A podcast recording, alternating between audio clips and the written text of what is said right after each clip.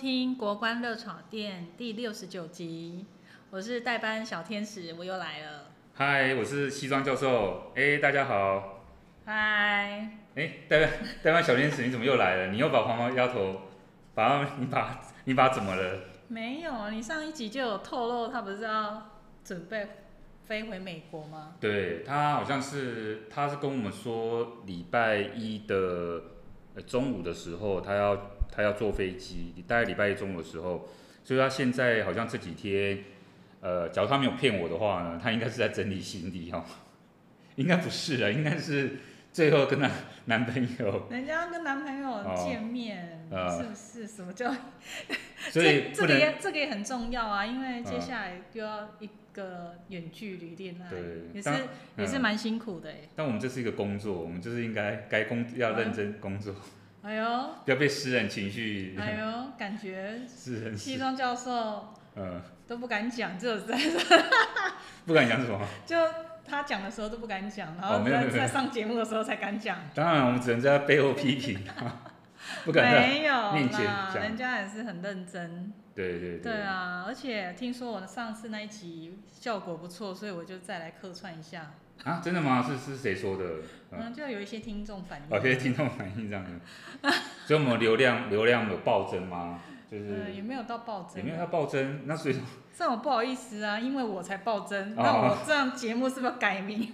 不是西装教授。就变成你来主持就好了，还要。对对对，所以我们？所以我们要谦虚一点，不是因为我才暴增，也是。只是说好像表现不错。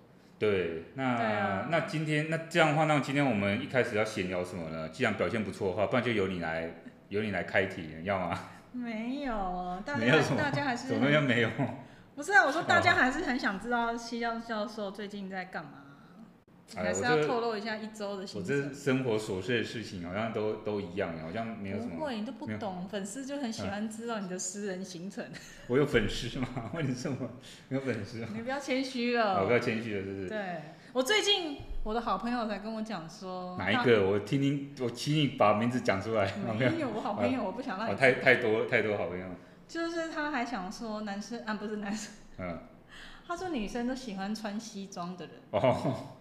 然后你这个叫西装教授，所以大家你一定有粉丝，所以你不要太谦虚。对，嗯，只是诶，为为什么要空格？不是啊，因为我在想反驳的话。不用害羞，你就接受吧，接受他。没有没有没有。接受他。不是，我就是要不要反驳哦，因为这个。不用不用不用反驳，也不用反驳。你你赶快接下一段。接下，对对对，因为啊，这个礼拜有是有有一些会议，然后呢。不过因为我就是呃上次有讲到说我在那个个就是韩国外交部有一个很好的朋友嘛哦，然后他要他其实履职的时间已经到了，就他在台湾时间已经到了，那他要介绍我他的那个接替他的那个接班人来，然后所以说跟我跟我稍微呃认识一下，对，那于是他就请我去一家餐厅，然后他订了一个餐厅，然后就是我们三个人吃饭这样子，所以这个礼拜有一天我就是。跟他见面，还有他这个那个接替的那个同事，我们就稍微互换名片，认识一下。那因为他一开始订这个餐厅，我不以为意，因为他平常反正他就是我就是跟他讲说，那个我这个韩国外交部朋友他想要吃什么，他就他就订没关系，我我我都没有我都没有那个，反正反正以他为主也没关系这样哈。然后他就订了一家餐厅。然后呢，后来我去看，因为我要去查那个餐厅的地址，因为它都是英文的，所以我后来查要查中文的，发现，哎，原来它是一家米其林餐厅。然后我们不要讲名名称，它是一家米其林的餐厅。真的吗？为什么不讲名称？讲名称上就有广告嫌疑了。你害怕？我没有害怕啊，那广告嫌疑他。如果讲好的应该没有，讲坏的。可是他又没有，我就是要讲坏的。哦，那不要讲了。对。然后呢，我想说，哎，你，可是因为我以前听这家店，我以前去吃的时候，好像我是吃那个饮茶，而且是在类似新庄商场。线索一饮茶。啊，对，就是他有卖饮茶，但是他好像也有卖合菜，合菜。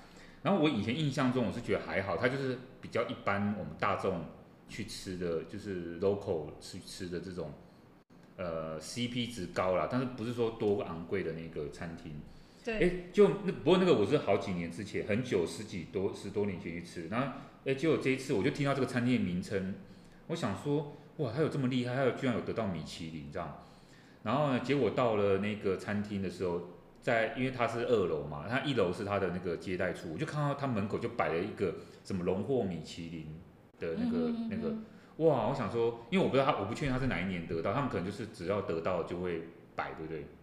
应该是，是对对，就是他一辈子一，即便他厨艺变差，他还是要摆，对不对啊？但是好像有年度的吧？哦，他有年度，我没有仔细看。啊嗯、然后反正我就上二楼，然后因为我那个那两个朋友还没有到，我就先在那边等。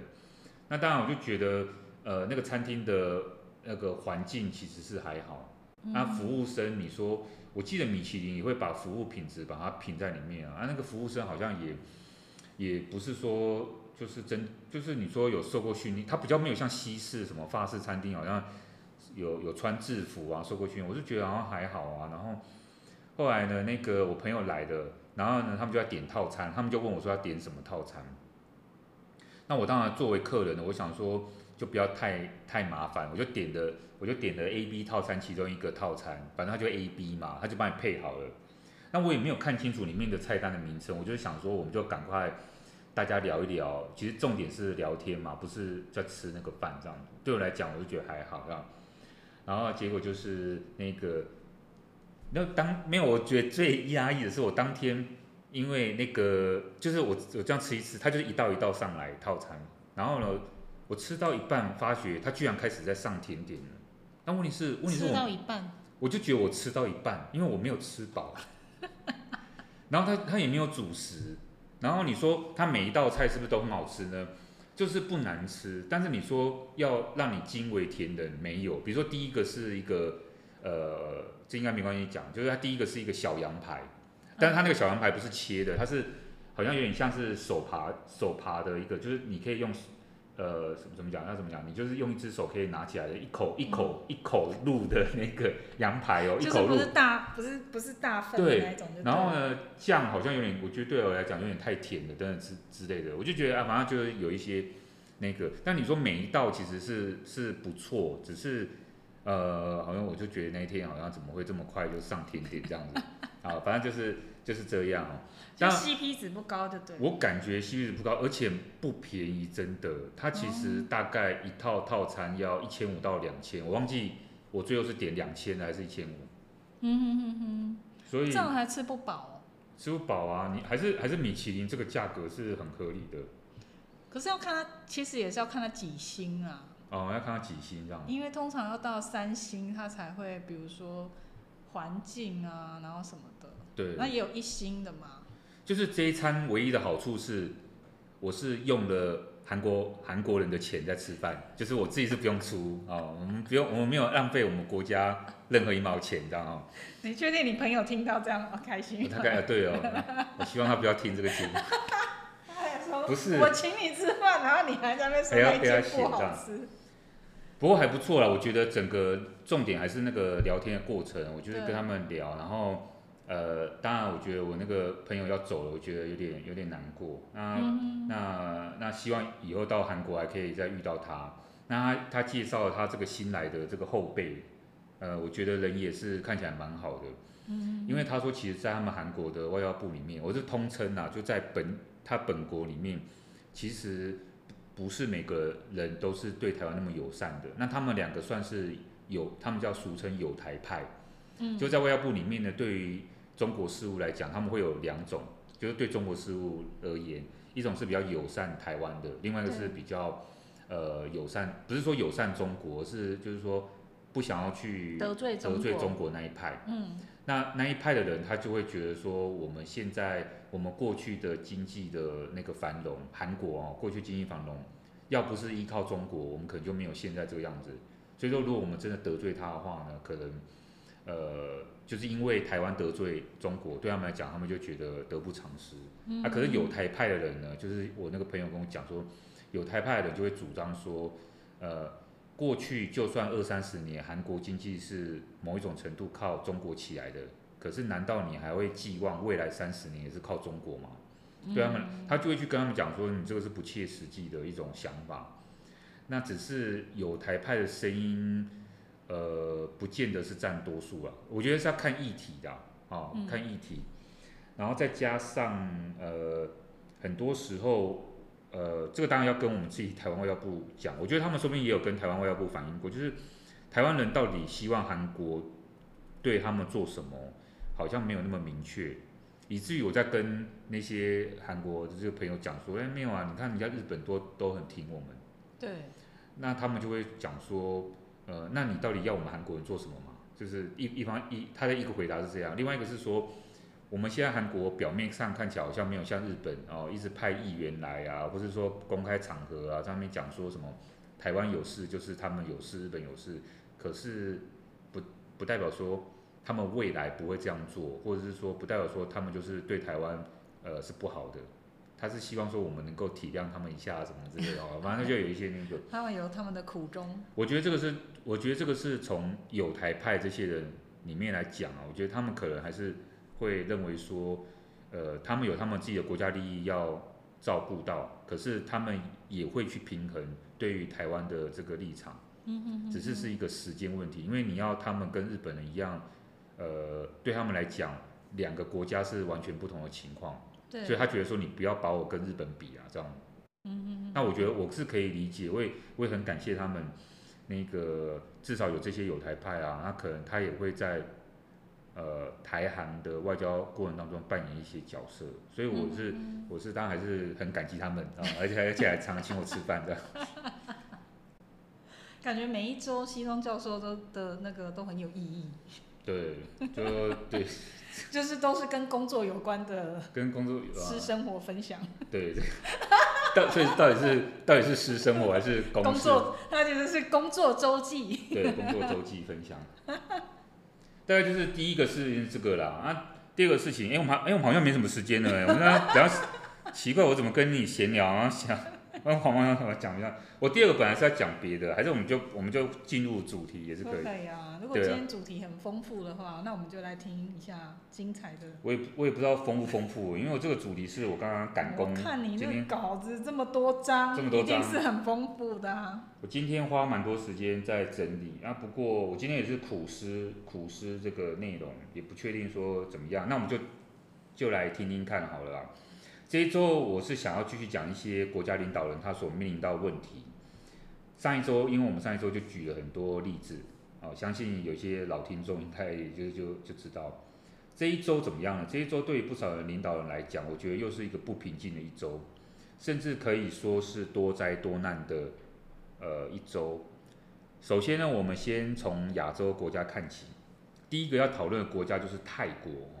然后我们现在问问看，代班主持人，你你对泰国的印象是什么？嗯，我在疫情之前有去过泰国，那我觉得泰国就很多好吃的东西呀、啊嗯。然后我觉得它，嗯，那因为我是去曼谷啊，所以曼谷就一个比较特别的城市，它有就有很现代化的东西，然后有传统的去拜四面佛啊，然后去水上市场啊，然后。就是，你就看那些东西，就觉得好像很传统。可是你当到到曼谷市区的时候，你就觉得它比台北还要繁荣。哦，对。对，它就是很多各大精品啊，然后它的建筑物也很美。然后我也喜欢看一些呃设计设计的东西，他们一些家、嗯、家饰品啊、家居，就觉得很不错。那东西都很好吃。对。对啊，要不是疫情，要不然有机会应该还可以想要再去一下。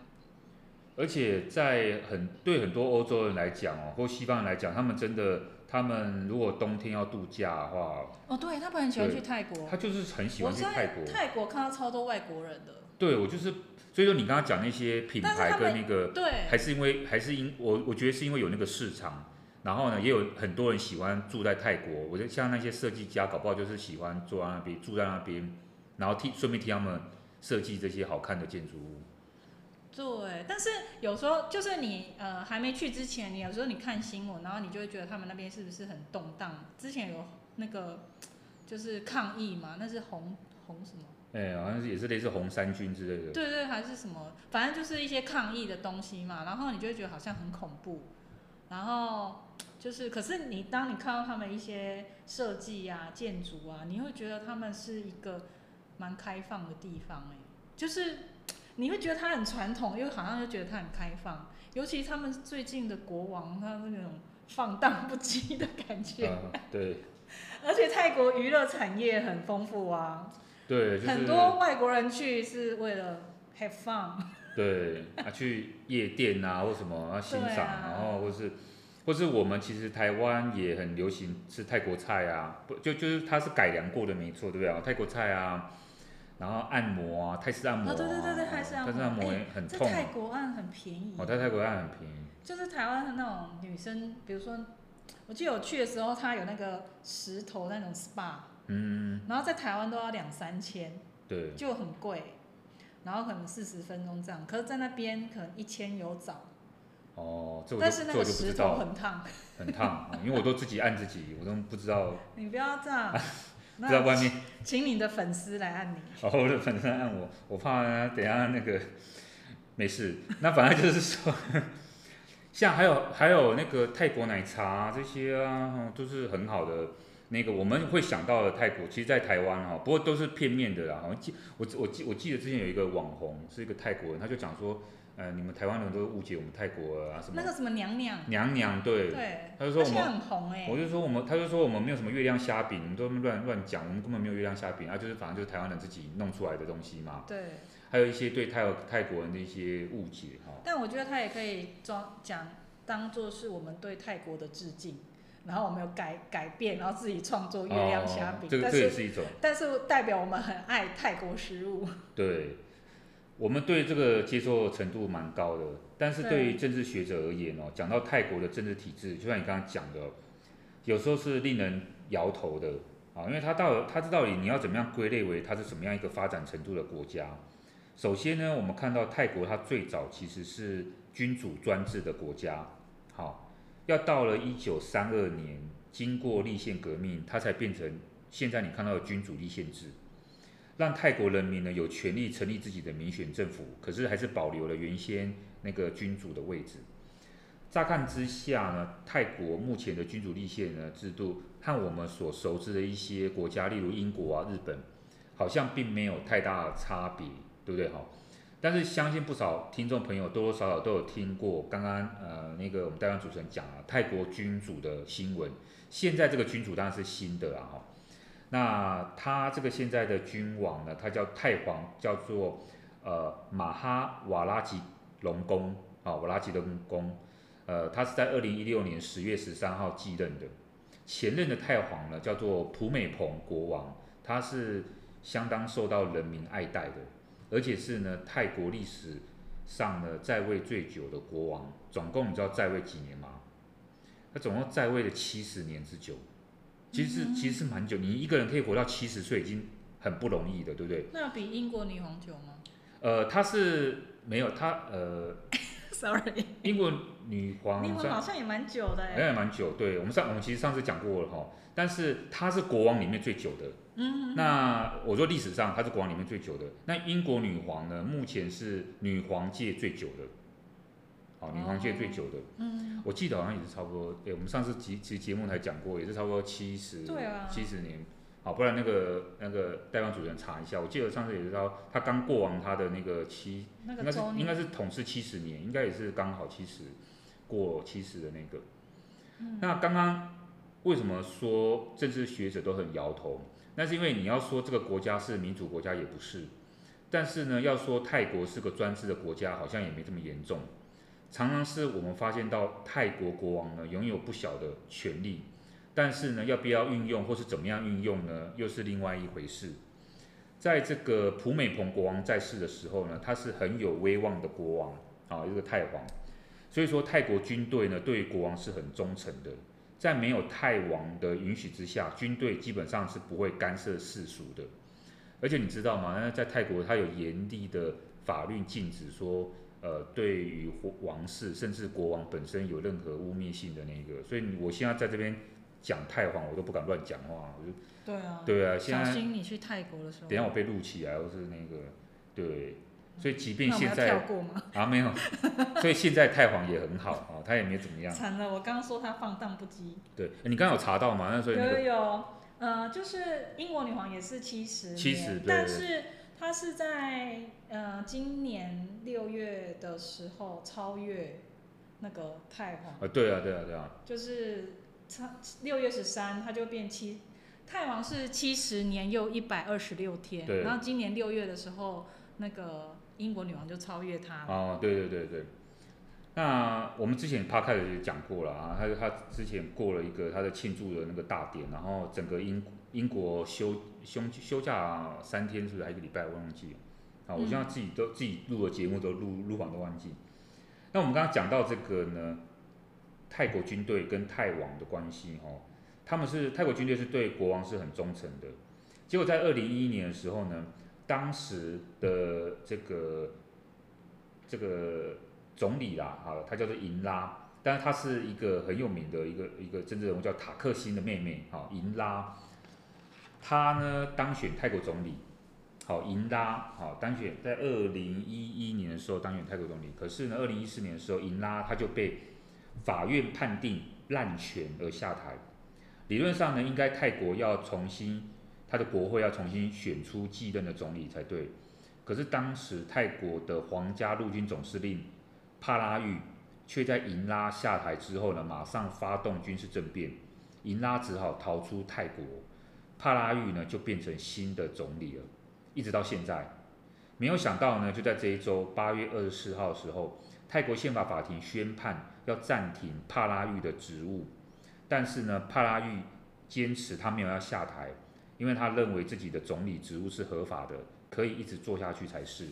所以泰国宪法法院要帕拉育暂停职务的原因是跟当初的政变有关系吗？呃，你可以说是有关系，也可以说没有直接的关系，因为大家不要误会了，就是就政变本身而言，并没有什么问题，不是因为政变，所以说帕拉育他的这个总理一直有问题。反而我们可以说，泰国这种军事政变的事情已经是司空见惯、习以为常的政治事件。只是这种行为对很多信仰西方民主制度人来讲，可以说是不可理喻的事情。我个人是认为说，这个与泰国的威权文化，还有泰皇的这个态度有关。之所以我说这一次的停止与当初政变有关系，主要的原因是在于。当初帕拉育他在二零一四年靠政变上台之后呢，没有想到还在二零一七年修改宪法，规定说一个总理只能做八年，不能连选得连任。这其实是违反了内阁制的精神，因为你其实内阁制的精神就是说你呃总理连选的话，你只要你那个政党是呃国会的多数，然后你连选，如果这个没有什么样意外，你应该就可以继续担任总理才对。好，如果你没有其他的因素干扰，呃，不过没有关系呢。看起来帕拉育他弄了一个修宪来规范自己的总理年限，好像是一种自我限制权力的行为。所以说到了今年二零二二年来算，帕拉育就是做满了八年的总理职位，本来就应该要辞职下台，结果帕拉育居然还说呢，他不要，就引发了国会呢去申请释宪。有了我们今天所看到的泰国泰国宪法法庭说，呃，你要先暂停职务，我们要先厘清一下你到底能不能继续做下去的问题。那但这不是本来就是应该的吗？因为如果帕拉玉是二零一四上台，那么八年后现在就是二零二二，他应该是今年就要下台才对，这样有什么好争议的呢？这这个政治的问题就是在于这样，它不是说像数学只有一种计算方式，然后然后你算一算就可以得到一个答案。帕拉玉跟他的支持者都是认为说，你今天这个八年的任期限制，怎么可以是从二零一四年政变那一年上台算起呢？啊，他们就在 argue 这个事情，他们认为说应该至少从新宪法修改的二零一七年算。如果这样算的话呢，你二零一七年再加八，至少帕拉育应该要做到二零二五年才对。或者是呢，有一些支持者他的主张是说，帕拉育其实是在二零一九年获得选举连任成功，而二零一九年是在二零一七年修宪之后的第一次选举，所以应该是要以呢这个新的这个选举作为适用新宪法条款的日子才对。所以我们要从二零一九年算，这样子呢，应该帕拉育要做到二零二七年才对。现在呢，泰国总理暂时是由副总理代理职位，因为呢还在等宪法法庭之后宣布到底应该从什么时候来算这个八年的任期？只是呢，帕拉育本人还是相信说他有道理继续执政哦，然后去他说他要服务人民这样。那我觉得有点不懂，既然他帕拉育想要一直当下去，那当初为何还要修改宪法去设定这个连任的限制？我认为这就是跟之前太皇的态度有关，以及我们刚刚提到的这个塔克辛，好，塔克辛他有关系。那个塔辛克，塔辛克，我觉得要翻译的哈，不然我们的塔辛克哈。塔辛克呢，他是什么样的人？他是泰国第二十三任的总理，因为他刚刚我们是讲到说他的妹妹盈拉也是总理哦。那我们现在讲这个塔辛克，塔辛克他在二零零一年的大选当中以压倒性的优势当选泰国总理。他当时是用自己的家族资金来成立一个党，叫做泰爱泰党。哦，这个这个也是翻译的哦，都泰爱泰党，泰都是泰国的泰，哦，泰爱泰党形象蛮清晰。很接地气，因为他就是当初就是标榜说他是呃成为一般民众的代理人，而不是那种精英阶级的代理人，好，所以说就受到很广大的这种一般年轻人也好，中产中下阶级的人的那种支持。二零零一年大选，你看当选，没有想到二零零五年他又在大选过程当中呢，又成为这个执政党，而且是压倒性的政胜利哦。成为泰国民主政治史上第一位做满四年而且连任成功的总理。哦，这从那个时候开始，据说呢，这个塔辛克呢受到民众欢迎的程度呢，有点让军方还有皇室感受到威胁。于是呢，在这个二零零六年，纷纷有一些声音传出来说，其实塔辛克啊那个政权啊是很肮脏啊、舞弊啊、有滥权啊这些事情。这时候呢，在野党也纷纷给这个塔辛克压力，还动员群众呢去组成的叫做这个法反塔辛克的运动。塔辛克呢，他只好在二零零六年的时候二月，哦，宣布要重新国会大选。哎，没有想到又让塔辛克的政党又继续赢得国会大选，因为他实在太受欢迎了。结果呢，泰皇跟军方都纷纷看不下去。虽然说呢，塔辛克胜选。但是呢，泰皇呢就跟他见面，然后呢劝他辞职下台。没办法，那个泰皇啊，他在那个他们国家还是有蛮大的威严、威威信啊。虽然说理论上皇室是不能干预那个世俗政治的，塔辛克呢只好这个呃不是很心甘情愿的，他就接受建议了。他跟这个泰皇那时候呢见完面出来之后，他就跟外面宣布说，那呃他要辞职。可是呢，他先当代理内阁代代理总理一下，等到新的总理选出来之后，他就会下台了。那没有想到军方他等不及了，就在塔辛克在代理内阁总理的期间呢，去纽约联合国出差开会，还多人都还没有回国，军方就发动了军事政变。塔辛克呢，最后是连泰国都没有办法回去，只好流亡英国。在这个流亡的日子当中呢，塔辛克对于国内政治还是念念不忘。二零一一年的时候呢，就由他的妹妹，我们刚刚讲到他的妹妹盈拉出马竞选总理。那结果当然是胜选啊，不过也产生了同样的问题。后来的这个他妹妹当选之后，又被控告说啊有这种滥权贪腐啊这些问题，以至于就有产生出后来我们刚刚提到军人出身的帕拉育，他就发动了军事政变，迫使英拉逃出国外。从这个以上这些过程，可以看到说，军方呢，他以他就是受不了这些政治人物的这种，你可以说他觉得说他们就是花言巧语，你可以说他们就觉得政治人物就是贪污腐败哈。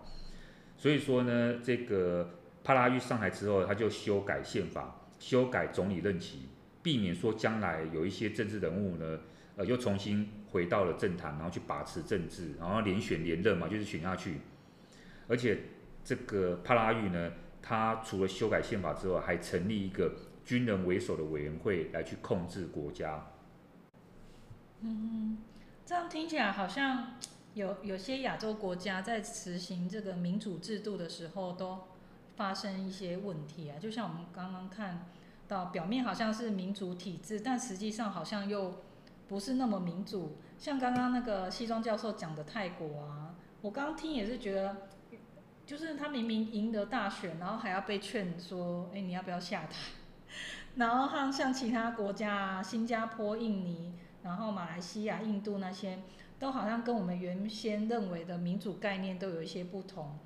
好像我们都认为，就是我们认为民主好像就是要清廉啊，政党轮替啊，讲求人权那些之类的。你说的没有错，就是很多这些后进的民主国家呢，往往会被视为是跟西方民主有一段差距。哦，特别是他们的实际的那种选举表现上面，像是这一周还有另外一个新闻，就发生在马来西亚。马来西亚的前首相叫做纳吉，他被联邦法庭呢判定。有七项罪状成立，需要立即服刑十二年，而且还要罚款新台币大约是十四亿的这个罚金。纳吉呢，他的政治生涯其实一帆风顺哦，很年轻的时候他就进入了国会，却在当选首相之后呢，透过马来西亚国家投资基金的一家公司进行洗钱，洗到最后呢，就被发现了。纳吉呢，本来是前首相马哈迪支持的政治人物哦，所以是因为马哈迪的支持，他才可以很成功的在二零零八年的时候呢，呃，登上这个首相的位置。没有想到呢，后来呢，马哈迪跟纳吉呢师徒翻脸啊。二零一八年大选的时候，纳吉的政党就败给了马哈迪的政党，让马哈迪重返政坛。纳吉自己则是开始被调查，一直到现在有了这个牢狱之灾。嗯哼，马哈迪这个名字听起来好熟悉哦，好像好像感觉有听过。你在哪里听过？你看，我忘记。马哈迪。马哈迪。是不是像洋芋片的名字？啊，那那是那是卡迪娜。哦，卡迪娜。差太多，只是有只是有一个迪。我是说看新闻。对，那不然你有什么印象吗？对马哈迪？忘记。完全完全没有印象。那我就提醒各位听众哈，马哈迪呢，其实对很多马来西亚人来讲哦，啊，对我们可能比较陌生，可是对马来西亚来说，它不只是熟悉而已，而是它是马来西亚现代化之父。马哈迪呢，在这一生当中，他当然现在还在啊，他过他做过两次马来西亚首相，第一次呢就做了二十二年之久，他第一次首相就做了二十二年之久，从一九八一年一直做到二零零三年。在这个期间，还成功的带领马来西亚走出了一九九八年的亚洲金融风暴。后来退休之后呢，他发觉呢，他就是他其实还是很关心政治，而且他还不断批评他的继任者，就觉得说他们做不好。包括他本来支持的纳吉哦，他就觉得纳吉上来之后也变成另外一个人。结果马哈迪原来是老骥伏枥，好志在千里。在二零一五年的时候呢。八月，他又重新披上战袍，并且以反对党领袖之姿，以九十二岁的高龄又赢得了选举，担任首相，还缔造了另外一个纪录。这个就是马来西亚他们独立之后第一次的政党轮替，居然就是马哈迪他造成的，也在不久之前，二零一五年的时候。哇，他九十二岁。对。好厉害，不过高龄，嗯，真的。不过，西方教授之前也讲过不少西方民主的问题，我们好像也不能嗯、呃、一概而论，就说亚洲这些民主国家国家的民主一定会有问题吧？对，是这样说没有错。因为我觉得好像你发现到说，每一个国家都有不同的方式去理解那个他们想要实践的那个民主内涵，对不对？他们要怎么样选举？他们想要选出什么样的政治人物？哦，等等之类的，西方的民主政治是这样哦，对有些人来讲好像是一种典范，认为呢，诶，西方的民主政治呢就是很透明，有人民监督，然后政治权力不会被政政治人物滥用。那亚洲好像就会有发生这些相反的问题。不过我觉得这个是误解啦，因为你你如果纵观整个全世界啊，各个民主国家的发展，你会发现到，或者说你不要纵观啦，你就是只要把我们过去六十九集的 podcast 拿出来听。你就会发觉到有这个一个现象，什么样的现象？很多西方民主国家透明归透明，可是当民众看到真正看到那个透明底下的东西的时候，他又会觉得其实他们的这个西方民主是也没有多好。这边就有两则新闻提供给大家，都是发生在所谓的西方民主国家身上的丑闻案件。第一则是，就是我们大家或者很多人很喜欢的川普。这是一则关于美国川普的调查案件。这一次不是在调查川普是不是有煽动群众非法暴力入侵国会山庄的事情哦，而是美国司法部呢，他就在这个月二十六号的时候呢，公布美国联邦调查局，也就是大家熟知的 FBI，他们之前八月八号在搜索川普坐落于佛罗里达州的豪宅的那个整个的那个搜索过程，到底是为了什么啊？或是说有什么样的东西要跟大家来去？就是说，他们等于是法务部来做一个统一的说明，事后的说明哈。那一次的搜索当中呢，他们拿走了十四箱的资料，在二十六号的这个公开的法务部的文件当中呢，要跟大家说明呢，里面有发现到说，FBI 之所以要去搜查川普的豪宅，是因为有证据显示，川普他在离开总统职位的时候，居然带走了大批的文件。其中有不少是列为机密的文件，换句话说，就是川普拿走了一些不该拿走的文件。嗯，那那法院的公告有告诉大家这些不该拿走的文件是什么吗？理论上，在美国担任这么重要职位的人哦，早就有法规规定，你离开你的职位的时候应该要遵循什么规范，对不对？但是川普根本看起来就不会是一个去理会这些规范的人。比如说，有一些文件。你应该是归档，放在那个历史文物资料库里面。川普也给人家拿走，弄到美国国家档案局，他们要到今年二零二二年一月的时候，才能够跟川普要回那十五箱的物件哦。他们要放在档案局里面，作为一个历史上面的记录嘛。那这个还算是好的，至至少川普还愿意归还那十五箱的历史文件。有些是川普他不愿意给政府，或者是川普他宣称说他没有这些文件。结果 FBI 只好出动搜索，因为在这些机密文件当中呢，有可能还包含了核武器资料，或者是其他相关，可能万一泄露出去啊，会给那个敌国哦，不一定说敌国是谁，但是别的国家如果拿到，有可能会危害美国国家国土安全。里面呢有一些机密的东西，或许啊，因为我们都不知道真正的内容有什么，但有可能啊，我们现在看到有可能是情报人员的名单。某一些重要武器放置的地点，比如说核武器哈。不过，我觉得现在美国早就是已经是一个分裂的国家了。即便看起来好像那个 FBI 代表公权力要去搜索，好像真的也搜出什么东西。可是不少川普的支持者，还有共和党党内的人士呢，他们都对于 FBI 这样调查举动相当的不满。居然呢，还有共和党的议员说要对 FBI 的局长进行调查，而且他们还。拐弯抹角，不是说要调查川普这个事情哦，啊，而是要调查说这个 FBI 的局长他有没有用政府的飞机去进行私人旅行的行为，如果有的话呢，还要去查他有没有自己付费，还是用公款报账。有人就说呢，这分明就是共和党议员对于 FBI 局长的报复手段。嗯嗯，那可是川普这件这个目前现在这个还是在调查中吗？对他，他是开记者会宣称说，哦，他都没有 FBI 讲的那些那个什么机密文件啊，都是人家乱讲的。哎，他说他没有。可是不管怎样，他还是有拿走文件吧？总是他应该会受到一些惩罚还是什么的吧？所以现在就是要确认那些文件到底是不是，因为他现在其实并没有完全公布。这一次的公布的报，那个法务部公布的案件里面，他把很多的部分都。用黑色的那个条把它盖遮盖住，因为据说有很多重要的情报，他怕破关之后那些人啊或者地点会有危险。对。可是那些文件到底是从川普搜出来的，是属于那个机密，是不是？他们其实现在还在清查当中。对。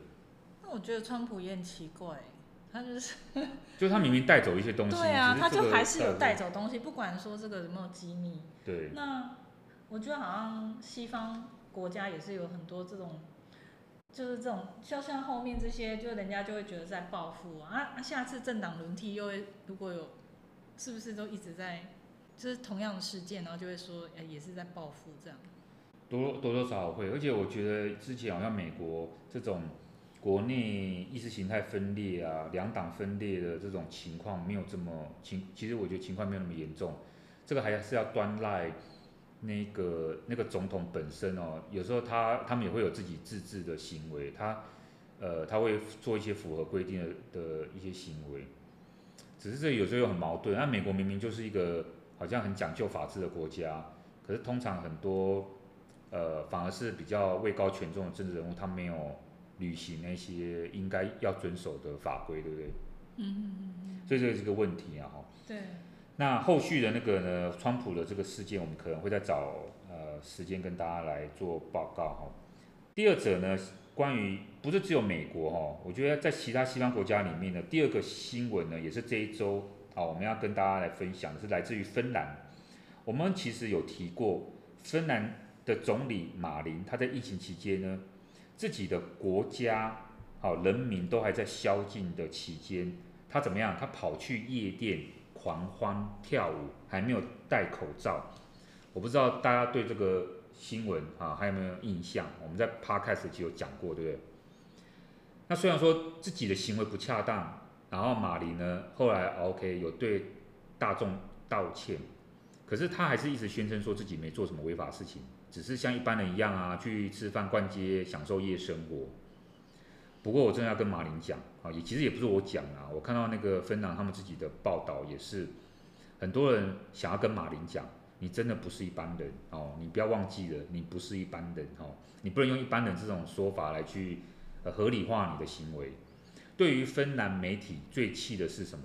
最近呢，有一些被流出的照片或者是影片，都显示出总理这个人他的私人行径已经让人家觉得很荒谬了哦，包括。宣称带几名友人去官邸过夜，可是最后却拍到其中有两名同性的友人却是赤裸上空在官邸亲嘴，应该是同性恋伴侣啊。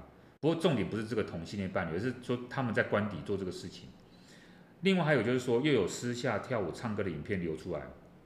虽然说这个马林，好，总理马林宣称说他也是一般人，而且呢，在这个唱歌跳舞又怎么样，又没有违反什么法律。但是芬兰当地的评论家对于以上的说法相当不以为然。一位赫尔辛基大学的政治学的学者他就说，芬兰政治有其该遵守的政治礼节要遵守，像是在官邸那个地方不是你总理马林的私人住所，你真的不要忘记那个那是国家供你的一个住所，它是人民纳税付钱的，对不对？所以它是一种民主圣地的象征。你要尊重那个地方，不是拿来让你那边开 party 的。还有就是呢，马林的跳舞唱歌影片，重点也不是唱歌跳舞，因为呢，如果你是跟内阁其他职员、官员、官员哈唱歌跳舞，芬兰人可能还会想说啊，这算是一种官员私下生活的放松。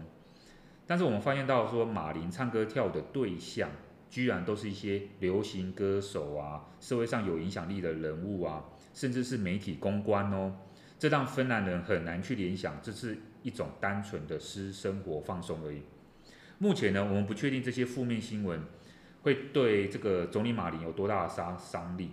有一种看法认为是说，哇，这个可能会对马林他的政党跟之后明年啊，当然明年的选举会造成伤害，导致于呢马林不见得可以续任党主席。不过也有人认为。说不定反而会让马林更受年轻人和女性选民的喜爱，因为在男性沙文主义主导的政治当中，马林或许呢代表一种解放，一种对传统政治的挑战。嗯，我我有关注到这个新闻，我觉得这个新闻听起来好像，呃，也不能算是真的什么丑闻，因为毕竟也没有具体的违法事项，只是说这种新闻在有些人的眼中的确会是有个嗯、观感不好。然后，但是谁知道这种观感不好是不是一时一时的呢？或是呃古板呢？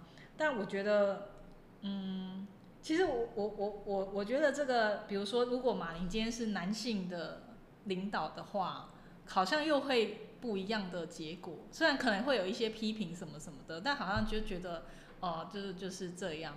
那我就觉得，我一开始之前看到这个新闻的时候。我就觉得说，哎，总理在下班的时候有自己的私人时间，不是会让人家觉得说，哎，总理其实也是像一般人这样，然后可以放松啊，什么什么。当然，他可能也有争议，比如说他在官邸啊，或者什么。所以这个，我就觉得，就像刚刚西装教授讲的，说不定有些芬兰人觉得这是一种解放。对我我自己那时候也是觉得是说。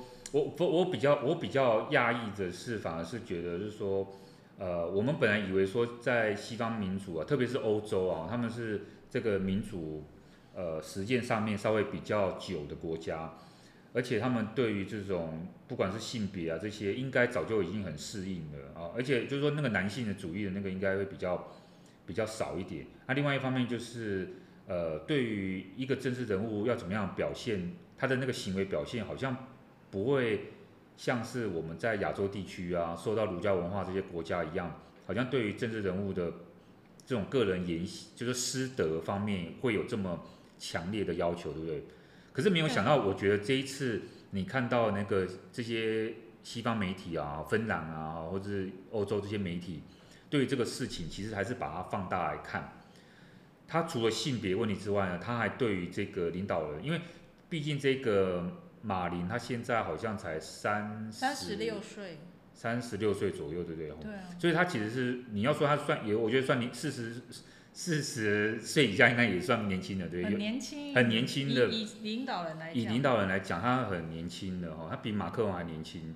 那所以说，对于一个你一方面就是说，呃，你在一个这么自由的国度里面，说不定他们对于领导人想象不会像我们这么权威哈，好像一定要老成持重，好像一定要呃言行举止啊都要像习近平或是像谁，你知道吗？都要讲话都不能不能那个那个表情太多这样。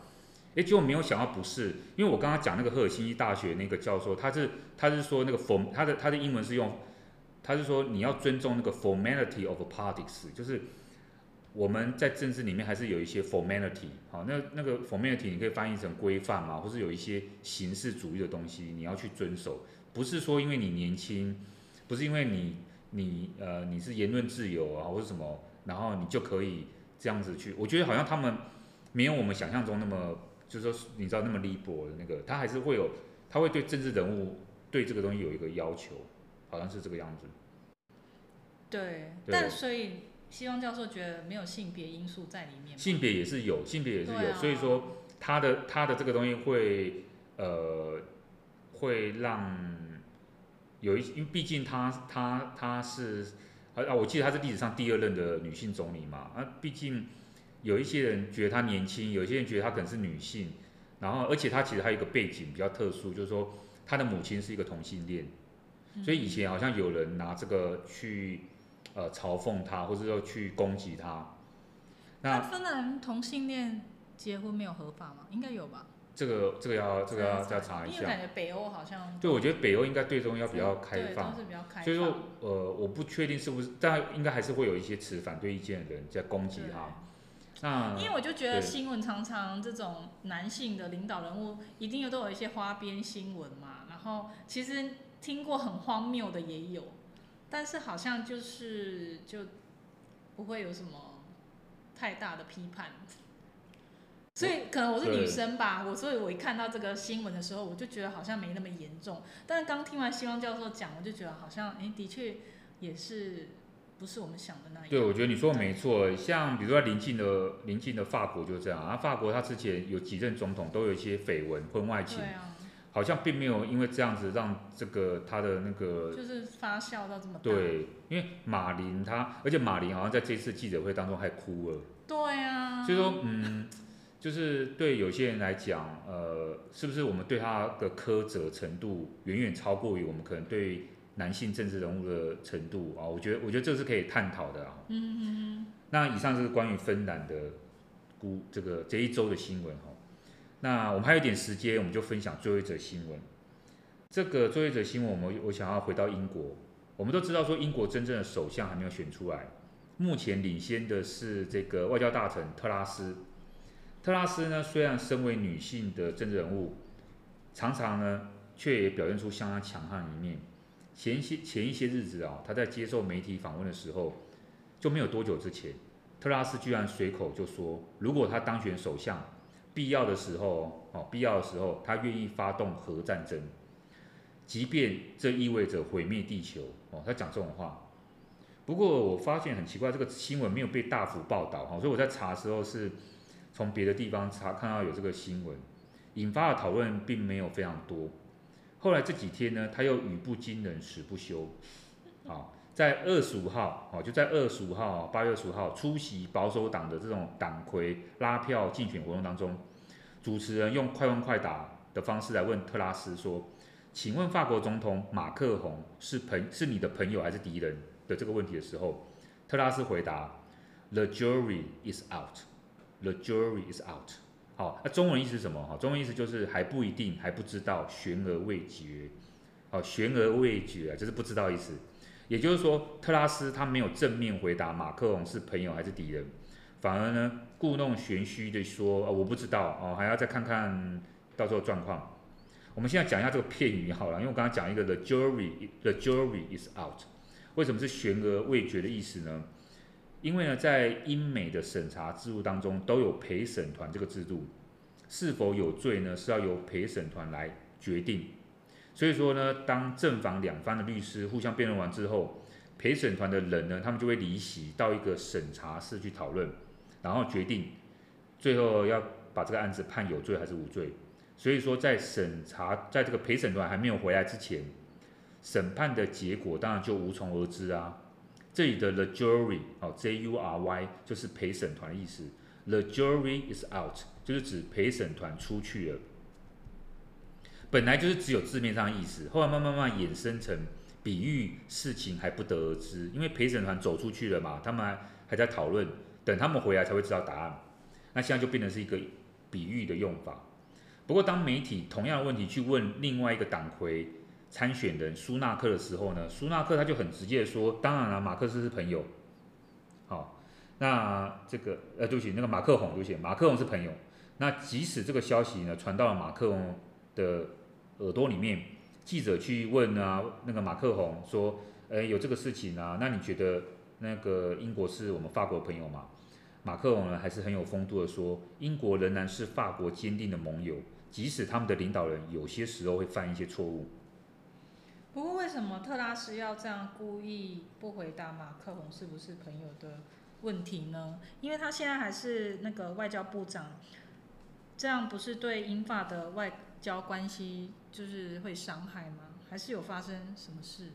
这个特拉斯他是没有解释他为什么让那么故意啊用这种什么这种悬而未决这种回答。但我猜是因为俄乌战争以来，特拉斯一直是主张对于俄罗斯要采取强硬态度的人，但是马克龙却三番两次跟普丁通话，好像两个人关系很麻吉麻吉。我是觉得这是一种误解啦啊，也有可能特拉斯误解。马克龙其实像很多的欧陆国家的政治人物，就欧洲大陆这些国家政治人物一样，都希望可以早日解决战争的问题。因为老实说，他们才是最深受其害的国家。就在欧陆，啊，如果说你真的战争延续到乌克兰以外的话，这些国家他们逃，他们逃是逃不掉的。不像你英国还隔着英吉利海峡，然后可以在旁边说风凉话，对不对？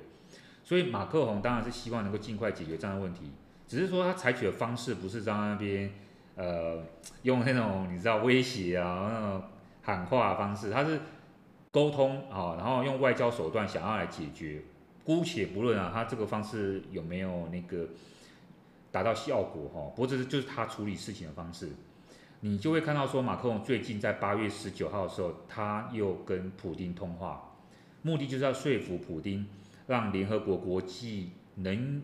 这个国际原子能总署可以去有这个有个地方叫做呃扎波罗热核电厂来检查，因为他们发现到说很有可能目前这个地方因为战争的关系哦，因为它那个飞弹射到附近，似乎有破坏了那个核电厂的一些功能，导致于核辐射外溢的问题。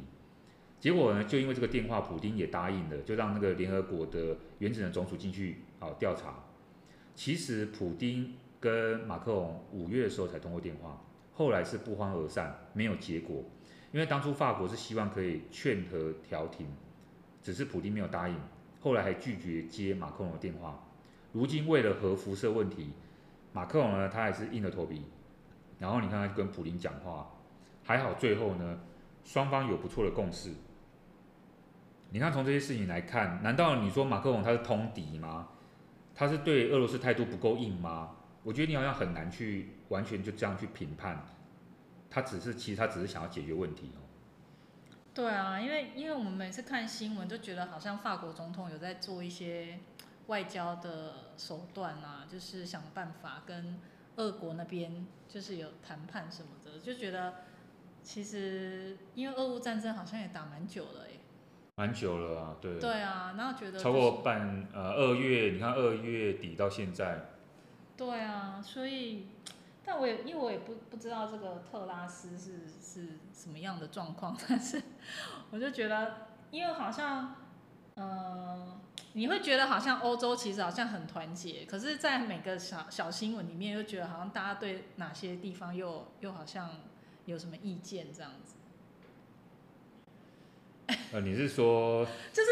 因为英国跟像像有个问题，英国跟法国感觉你平常就觉得好像麻吉麻吉。没有，像这个就是问题所在。一方面是我好，我们好像以前节目有讲到说，英国他从来就不认为他是属于欧洲大陆。这第一个，第二个呢，我觉得应该要不高兴的是马克龙才对。对。你看之前不是那个英国跟澳洲、美国成立一个阿库斯，那个人就是呢把，对对对，活生生的把本来澳澳洲跟那个。呃，法国的那个潜艇潜舰合约给拿走了。对啊。所以说，其实是英国在在那边从中，不要说那个怎么样，他就是我觉得他也有某一个责任。所以我觉得，呃，我觉得应该要生气的，要不高兴应该是法国才对啊，不不是这个怎么会是怎么会轮到英国？那西装教授，你觉得那个英国首相谁会出现？现在就是这个几乎大势已定了，就是特拉斯。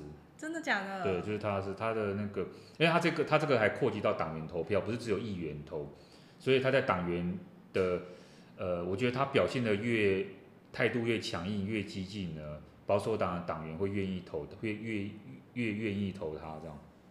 但是但是之前不是是那个苏纳克领先？苏纳克他领先的时候都是在那个国会议员投票里面，他是在每一关的关卡都是领先，但我后来发觉到说。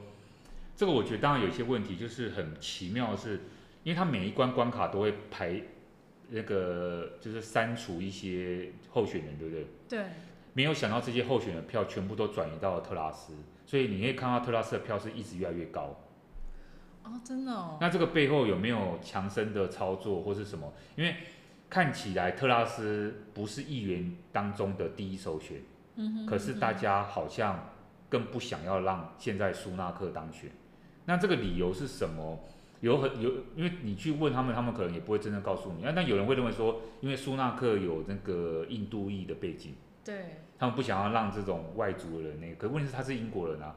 那也有人是说，比如说因为他太太还没有规划成英国那个，会不会真的就是家族企业？因为他那么有钱，搞不好就是又有什么样的问题？就是他会有一个损害英国利益的问题。对。那但可是你如果要这样讲的话，呃。特拉斯是一个女性，那所以他们可能就想，他们可能对女性的接受程度又比较高，就是说他们对有色人种接受的程度没有比对女性的接受程度高，因为英国已经有了，也有女皇，女皇也有裁那个裁切夫人这些。哦，原来是这样。那真正因素是什么？我其实也不知道，这个真的很难说。好啊，那不然等之后如果选举有什么消息，我们再请问西装教授。没问题，再请他帮我们 update 一下。对。好啊，那今天西装教授准备的真的是也是蛮丰富的。可是我觉得我每次准备好好好多的那个内容，好像就一下就讲完了。有吗？我们也差不多一个小时了耶。哦，真的吗？后面还要扣掉废话，好像就没有那么多。没有啊，今天还好，没什么废话。今天没什么废话。都是我废话比较多。我我我也我也蛮多，我一开始我一开始好像讲蛮多废话。但是你的你的废话里面又有带有带有一些国际政治，哦，又又又又有一些意义这样。对啊，所以我觉得是还蛮充实的，而且我觉得我真的很建议大家其实可以多听这个节目，吸收一些国际相关的知识。怎么说？其他节目不好吗？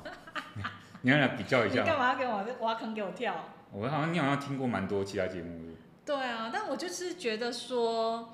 嗯，就是你要多听一些不同观点，然后我觉得西方教授的观点就会比较客观。但我觉得每个人有每个人的评论，可是当你要在评论一些事实的时候，不要太多主观的意见，然后这个会造成，就是因为我觉得现在很多这种，就像刚刚美国也是分分化的很严重。那我们台湾其实也是，那就是我就觉得有时候太多情绪上的评论，就会让这些让我们的民众会有时候会有一些不理性的行为啊。对啊，对啊，我觉得就是说你好像不要去去那个叫什么，去鼓噪去鼓噪那个听众会产生。